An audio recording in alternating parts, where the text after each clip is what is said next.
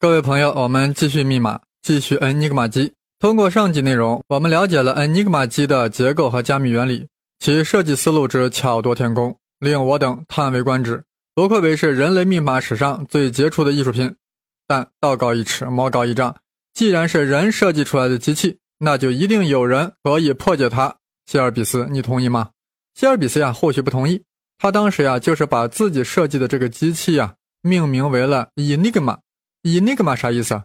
就是谜啊，就是不可破解的事物。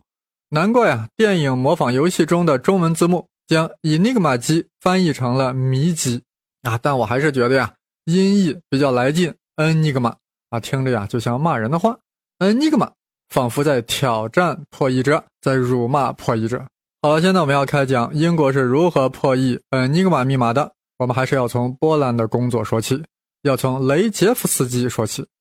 注意，随后的有些干货啊，实在太硬，大家听的时候啊，一定要放宽心，听个气质就行了。临睡前催催眠也行。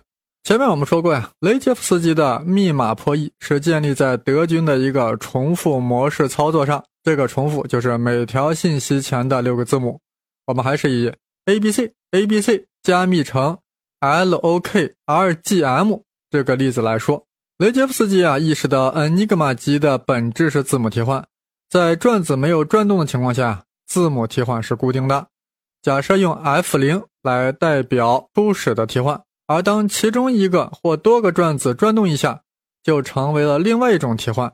那么用 F 一来表示。由于有六个字母需要加密啊，所以因此有啊 F 零、F 一、F 二、F 三、F 四、F 五六种替换模式。虽然到目前为止，雷杰夫斯基还不知道最初的字母是什么啊。假设呀是。X y z，有同学说：“哎，前面这三个字母不是 a b c 吗？”那是我们知道，我们是谁？我们是事后诸葛亮，我们是德军发报员。但想要破解这个密码的雷杰夫斯基事先咋能知道呢？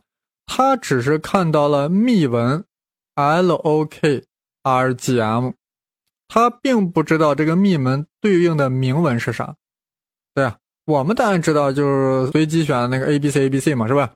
那么雷杰夫斯基当然也不知道替换关系 F 零一直到 F 五具体代表什么，反正我们就是知道呀，密文的前六个字母是 L O K R G M，但他知道有六个等式肯定是存在的，也就是 F 零 X 等于 L，啥意思？就是 X 用 F 零这个替换模式一作用就变成 L 了，但是我们把它记作为一个有点像函数的形式。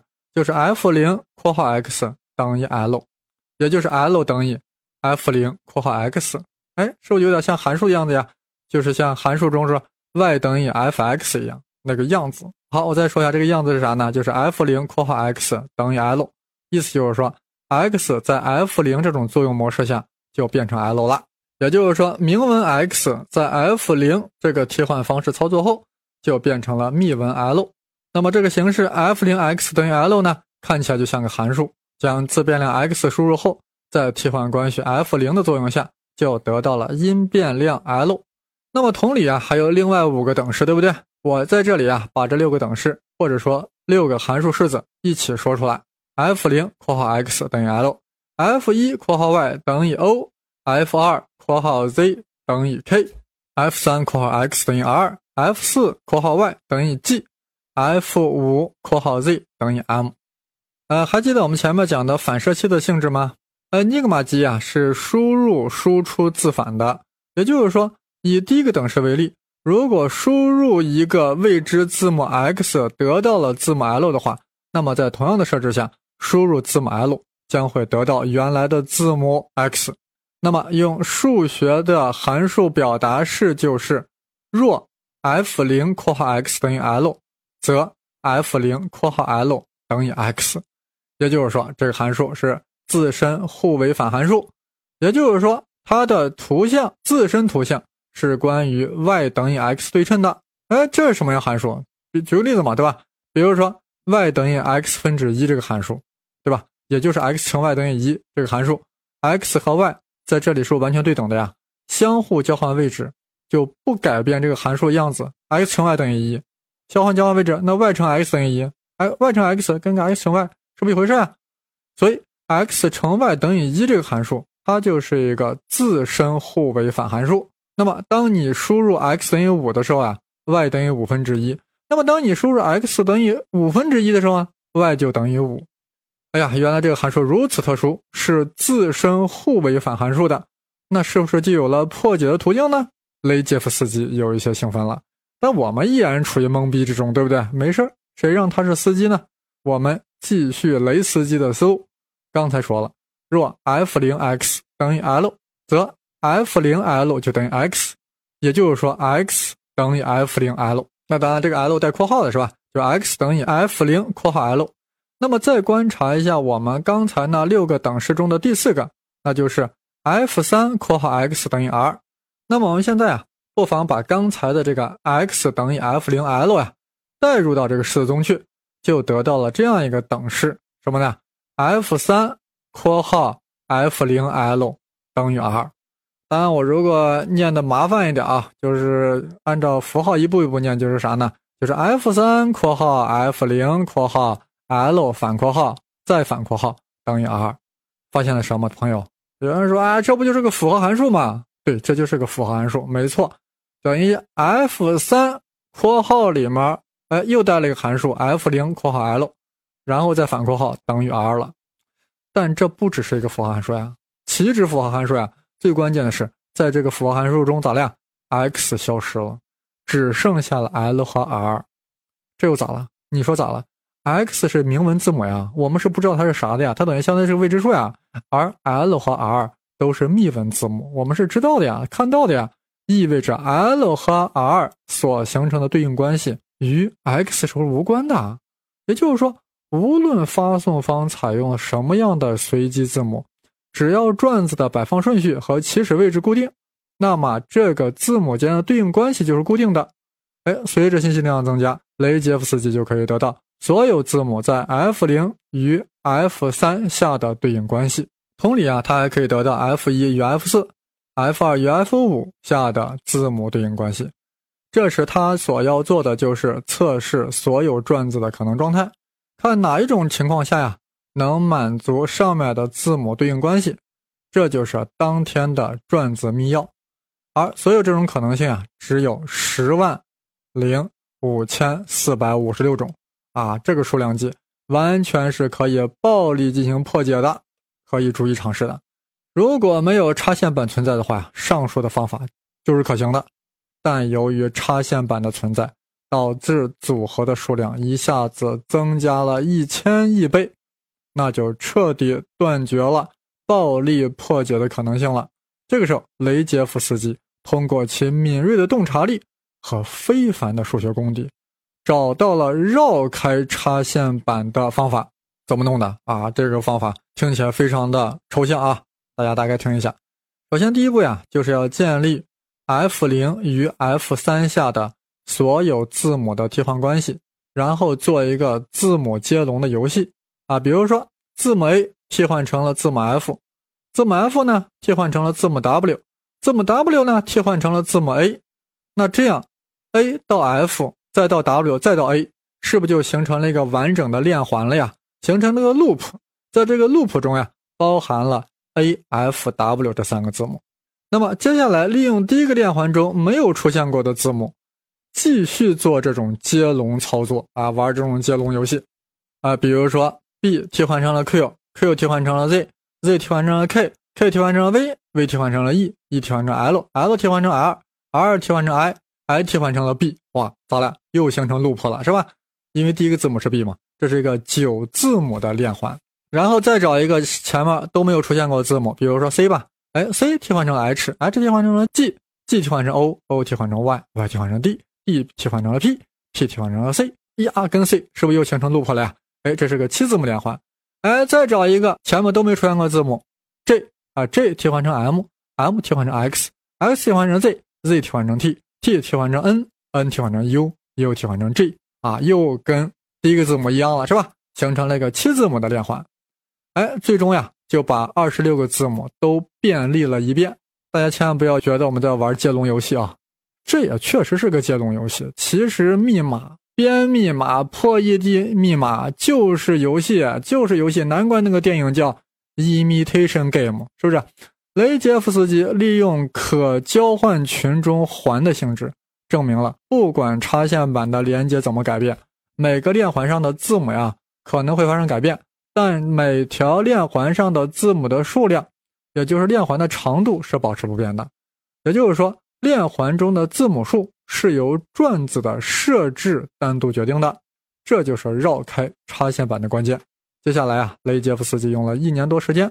对十万多种转子的设置的可能进行了测试和分类，终于完成了对转子的暴力破解。接下来的呀，就只剩下插线板的破解了。而插线板的本质呀，就是最简单的六对字母的简单替换加密，是一种非常初级的加密方式，很容易通过频度分析法进行人工破解。这就是波兰人终于完成了对恩尼格玛机的破解。雷杰夫斯基，你好厉害！你比老司机都厉害，可以说波兰人中女有豪杰居里夫人，男有司机雷杰夫。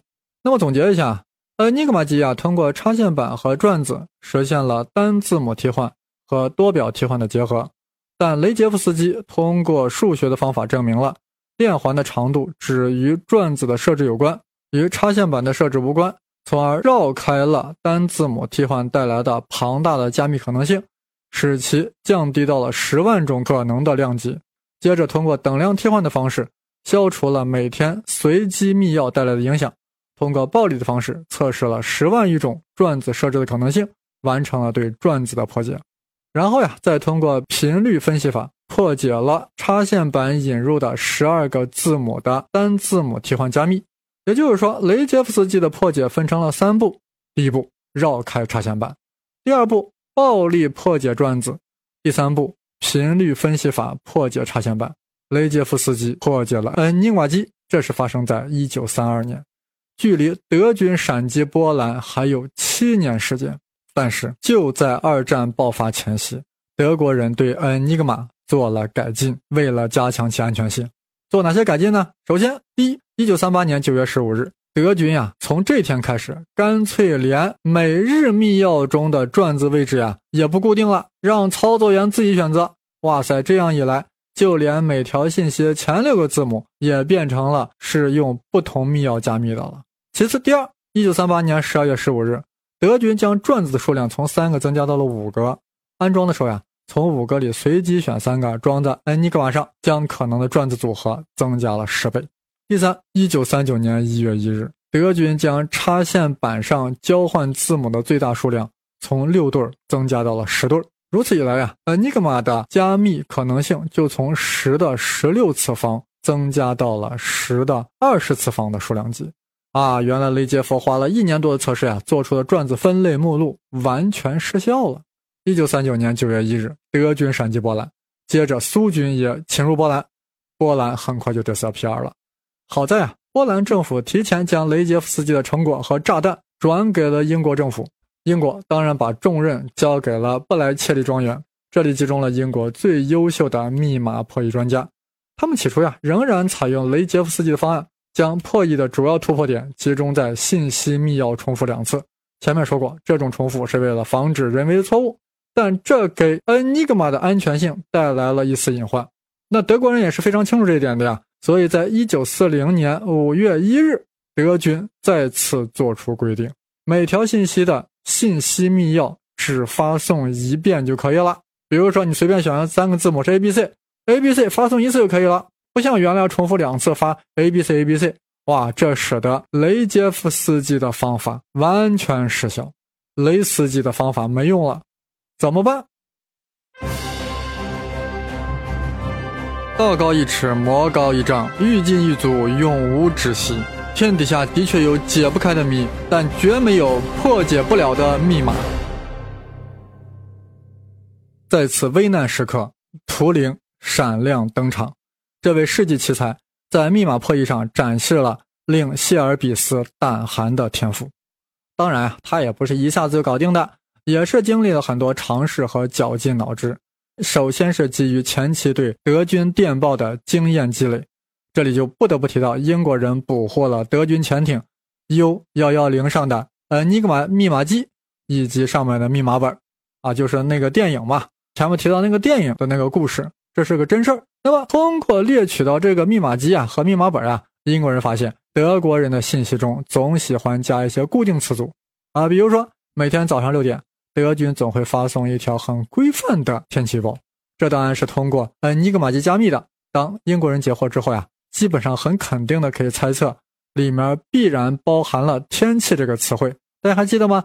德语的天气怎么说呢？Weather？No，那是英语，是 weather W e t t e r, wetter。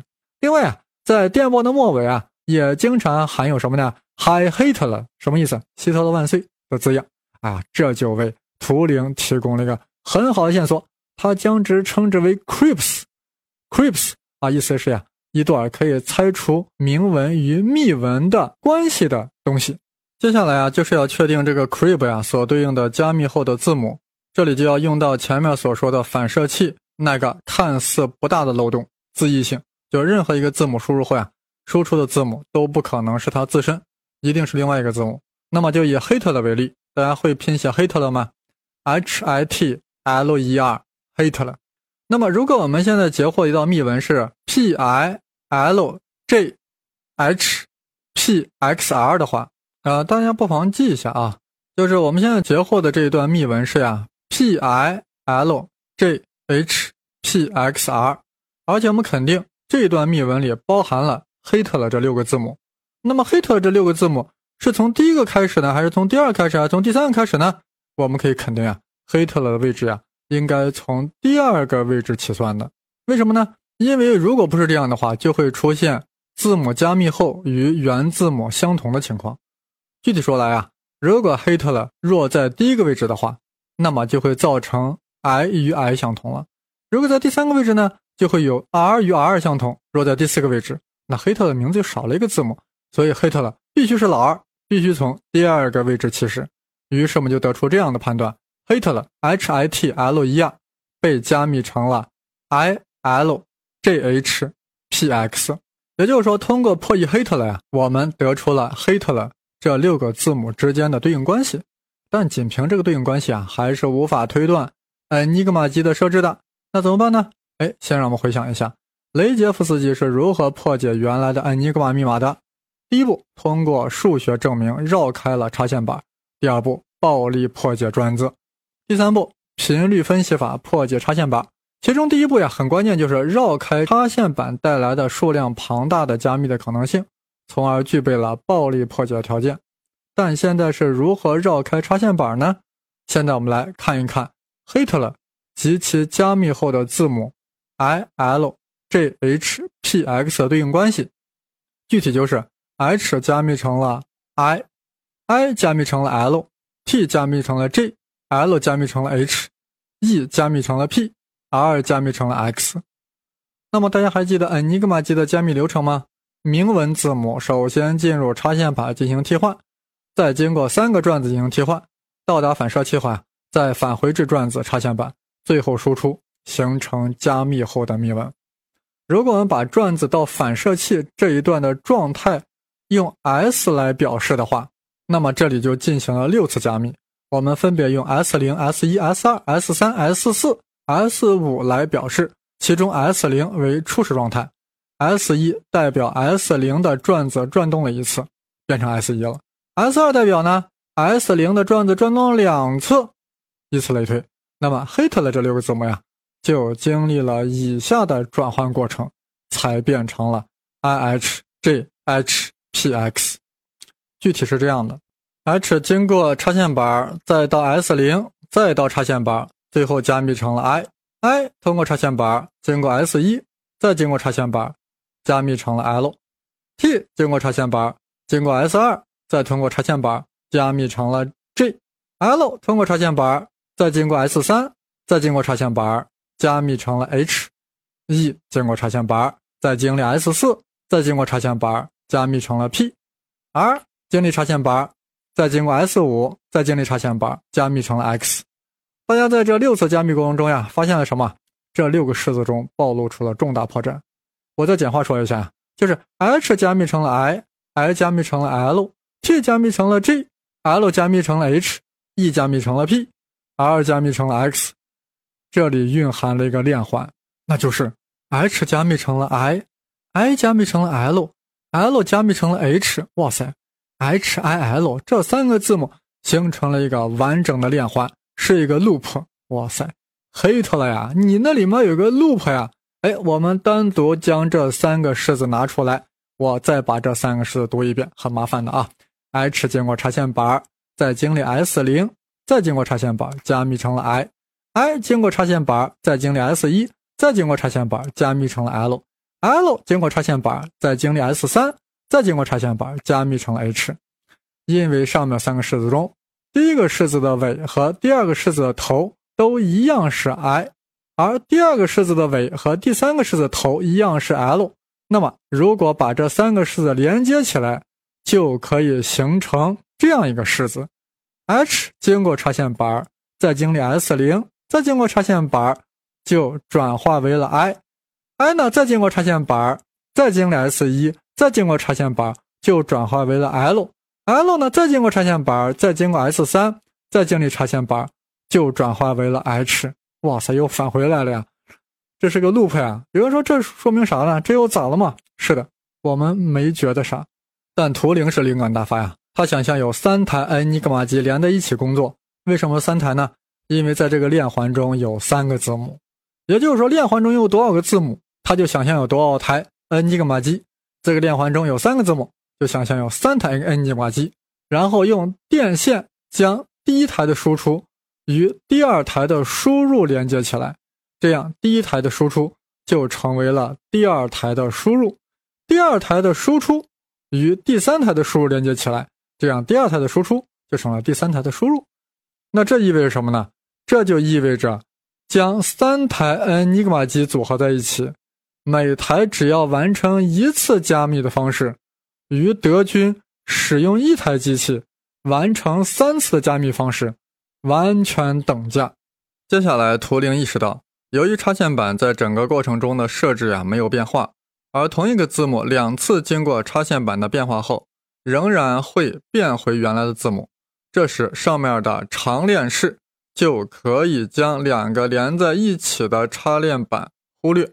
那么，这时候有意思的事情就发生了，中间的插线板的效果呀就被两两抵消了。假设在开始的部分。H 经过插线板替换成了 X，那么在结尾处也只能是 X 经过插线板就替换成了 H。但这时呀，图灵还不知道 S 零、S 一、S 三的设置，但这里的可能性只有一百万种，已经达到了可暴力破解的范围。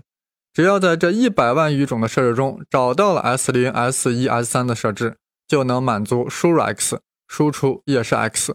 在实现了这种绕开插线板的方案中，图灵设计了一种利用电流回路点亮灯泡的方案，仍然采用三台 Enigma 机首尾相连的方案，但特殊的是，第三台的输出与第一台的输入相连接，同时在整个回路中间串入一个灯泡。如果测试到了转子的设置与 S 零、S 一、S 三相吻合，这时灯泡就会点亮。啊，当然这里有一个图是吧？我没法给你描绘。那么这种设计啊，在本质上呀，是通过改变转子的状态，测试开始输入的 x 与最后输出的 x 是否相同。如果相等的话，灯泡就会点亮，同时也就找到了 S 零、S 一、S 三的设置。啊，哇塞，图灵你太厉害了，你真是用机器在对抗机器呀！